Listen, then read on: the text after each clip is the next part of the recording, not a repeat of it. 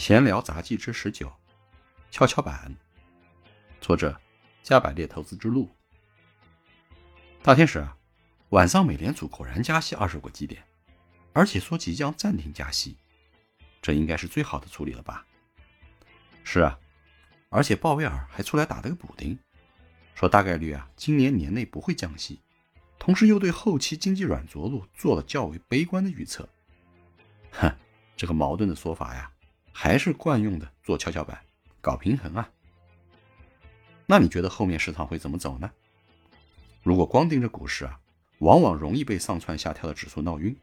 但只要把目光看向更大的外汇和债券市场，大方向其实还是很明确的。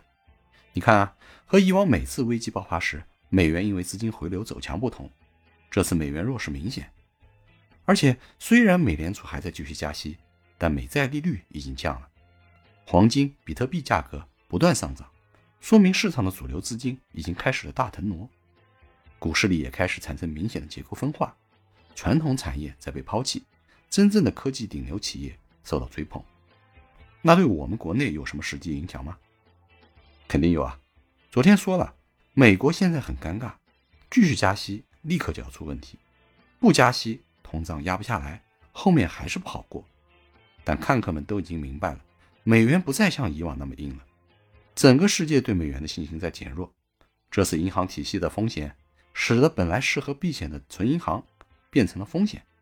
所以，即使有部分资金回流美国，选择的方向也是买美债或者买入美国科技股。更加悲观的资金选择了买硬通货黄金，还有的更直接，去买了和传统货币相对立的加密货币。这一切都意味着，也许我们正处在一个历史变更的窗口期。